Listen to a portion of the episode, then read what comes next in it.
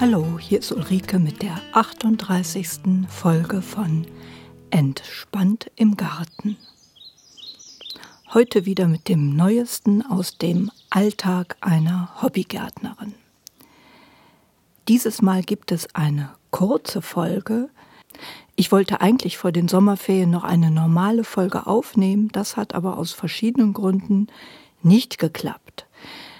Der eine Grund ist, dass an dem Tag, wo ich normalerweise Zeit dafür habe, der WDR bei uns im Schrebergarten war.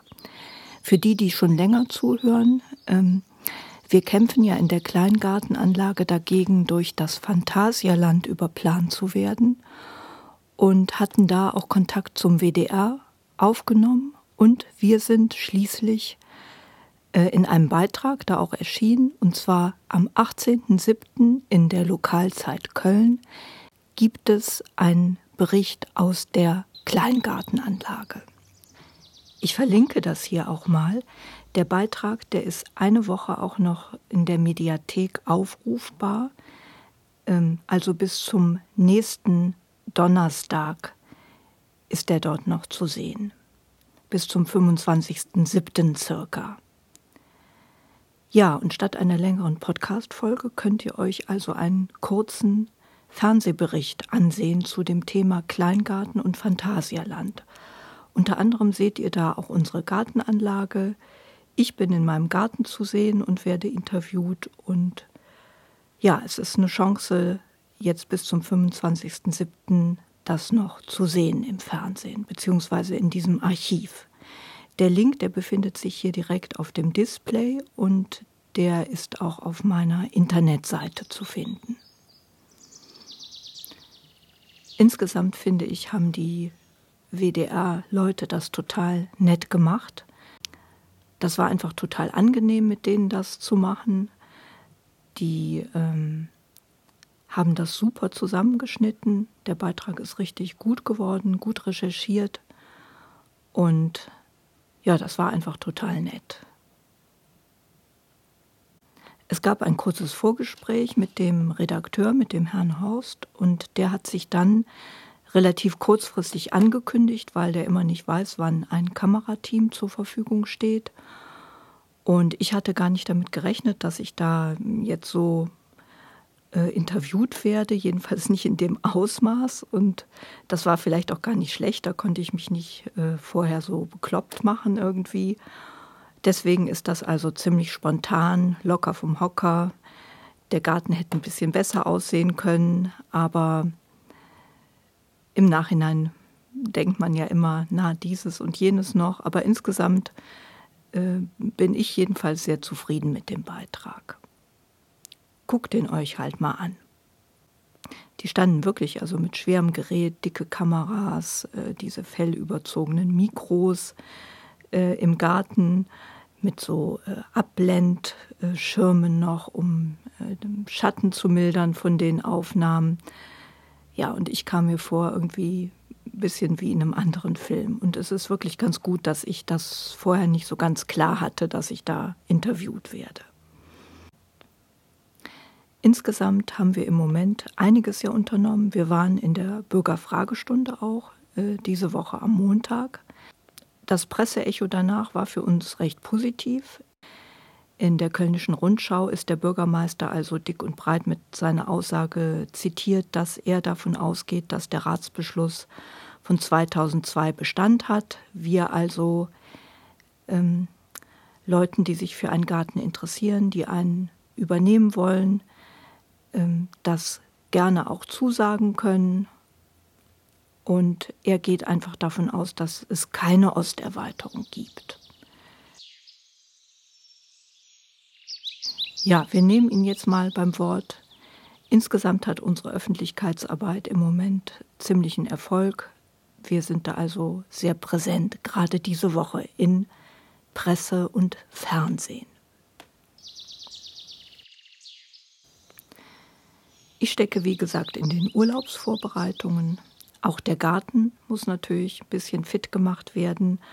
Und ich habe mir da überlegt, dass ich ähm, hier mal eine ganz kurze Zusammenfassung davon gebe, was jetzt wichtig ist im Moment ist ja auch wirklich das Hochdruckgebiet hier eingetreten, das sich rund um den eigentlichen Siebenschläfertag ähm, Anfang Juli angekündigt hat. Das liegt jetzt auch immer noch in Deutschland und es ist sehr trocken und heiß. Deswegen stellt sich die Frage, wie man den Garten vor übermäßiger Austrocknung schützen kann. Da sage ich jetzt gleich ganz kurz was zu. Ich habe letztes Jahr ja schon eine Podcast-Folge aufgenommen, Garten im Urlaub, das ist die Folge 12. Wer sich da also näher informieren will, dem sei empfohlen, sich da das dritte Kapitel anzuhören. Da erzähle ich ein bisschen ausführlicher darüber, was wichtig ist. Insgesamt habe ich gemerkt, dass klar, wenn man so einen Gartenpodcast macht, der jährlich wiederkehrende Gartenarbeiten beschreibt, wiederholt man sich. Man läuft nicht nur Gefahr, sich zu wiederholen, sondern ich denke, das ist mir auch schon das ein oder andere Mal passiert. Ähm, diese Folge 12, für die, die die kurzen Infos da haben wollen, sollen sich den Teil 3 anhören. Der Teil 1 ist leider veraltet, da ist äh, was Politisches zum Phantasialand, was eben letztes Jahr aktuell war. Jetzt aber ganz kurz zusammengefasst. Am allerwichtigsten ist, wenn man kann, dass man sich einen engagiert, der ab und an gießt. Die üblichen Verdächtigen, die viel Wasser brauchen, das sind Tomaten, aber auch Zucchini. Äh, wenn man Bohnen hat, die Bohnen, die fangen bei mir gerade an zu blühen. Wenn da große Trockenheit ist, dann werfen die Bohnen ihre Blüten ab. Die sollte man also gießen, solange die blühen. Ja, und was sonst noch Wasser braucht, wenn man gerade etwas gepflanzt hat, sowieso, das muss man gießen, sonst geht einem das ein bei dem Wetter. Und die Topfpflanzen, natürlich. Selbstverständlich fasst der Hinweis, dass man am allerbesten in den frühen Morgenstunden durchdringend wässert, also nicht nur ein bisschen, sondern so, dass der Boden wirklich so 10 Zentimeter mindestens äh, Wasser aufnimmt, 10 Zentimeter tief, weil sich bei häufigen oberflächlichen Wässern nur so flache Wurzeln bilden. Also lieber nur alle zwei Tage oder alle drei Tage, dafür aber gründlicher. Wenn man morgens nicht dazu kommt, dann halt in den späten Abendstunden wässern. Beziehungsweise dies der Urlaubsvertretung ans Herz legen. Vorbeugend sollte man, wenn man kann, mulchen. Eine Mulchschicht aus Rasenschnitt oder anderem Material schützt den Boden auch vor übermäßiger Austrocknung. Allermindestens sollte man hacken. Auch da schützt dann die obere lose Bodenschicht ein wenig vor Austrocknung. Um zu vermeiden, dass man nach ein, zwei Wochen ähm, riesige Zucchini-Keulen erntet, kann man jetzt alle Früchte abernten und auch die Blüten ausbrechen. Es kommen Blüten nach, äh, die Pflanze bildet dann halt neue Blüten und man verzögert die Reifung neuer Früchte. Ja, ausführlicheres dazu, wie gesagt, in dem äh, Podcast Folge 12, Garten im Urlaub, im dritten Kapitel. Ich hatte eigentlich geplant, jetzt eine Folge über Pflanzenjauchen herauszugeben. Da ist mir aber ähm, das Missgeschick passiert, dass ich mein Infoheftchen von der Abtei Fulda dazu irgendwo im Garten verloren habe. Das werde ich also noch nachholen in einer der nächsten Folgen möchte aber vorab einen ganz kurzen Erfahrungsbericht hier geben. Ich habe ausprobiert, eine Beinwelljauche zu machen. Und das hat ganz gut geklappt. Das hat auch nicht so infernalisch gestunken wie die Brennnesseljauche. Äh, das hatte ich ja mal erwähnt. Mein erstes Experiment mit Brennnesseljauche habe ich nicht wiederholt, weil die wirklich sehr von weitem dann zu riechen ist. Also das äh, hatte ich dann schon in der Nase, als ich mich auf, weiß ich nicht, 30 Meter, 40 Meter damals meinem Garten genähert hatte und habe deshalb bislang vor den Jauchen zurückgeschreckt. Aber diese Beinwelljauche oder Comfrey-Jauche stinkt zwar auch aber in Maßen. Das ist nicht so, dass man da ganze Landstriche oder auch sein oder den Nachbargarten mit verpestet. Das kann man wirklich nicht sagen. Das Aufsetzen ist auch relativ einfach.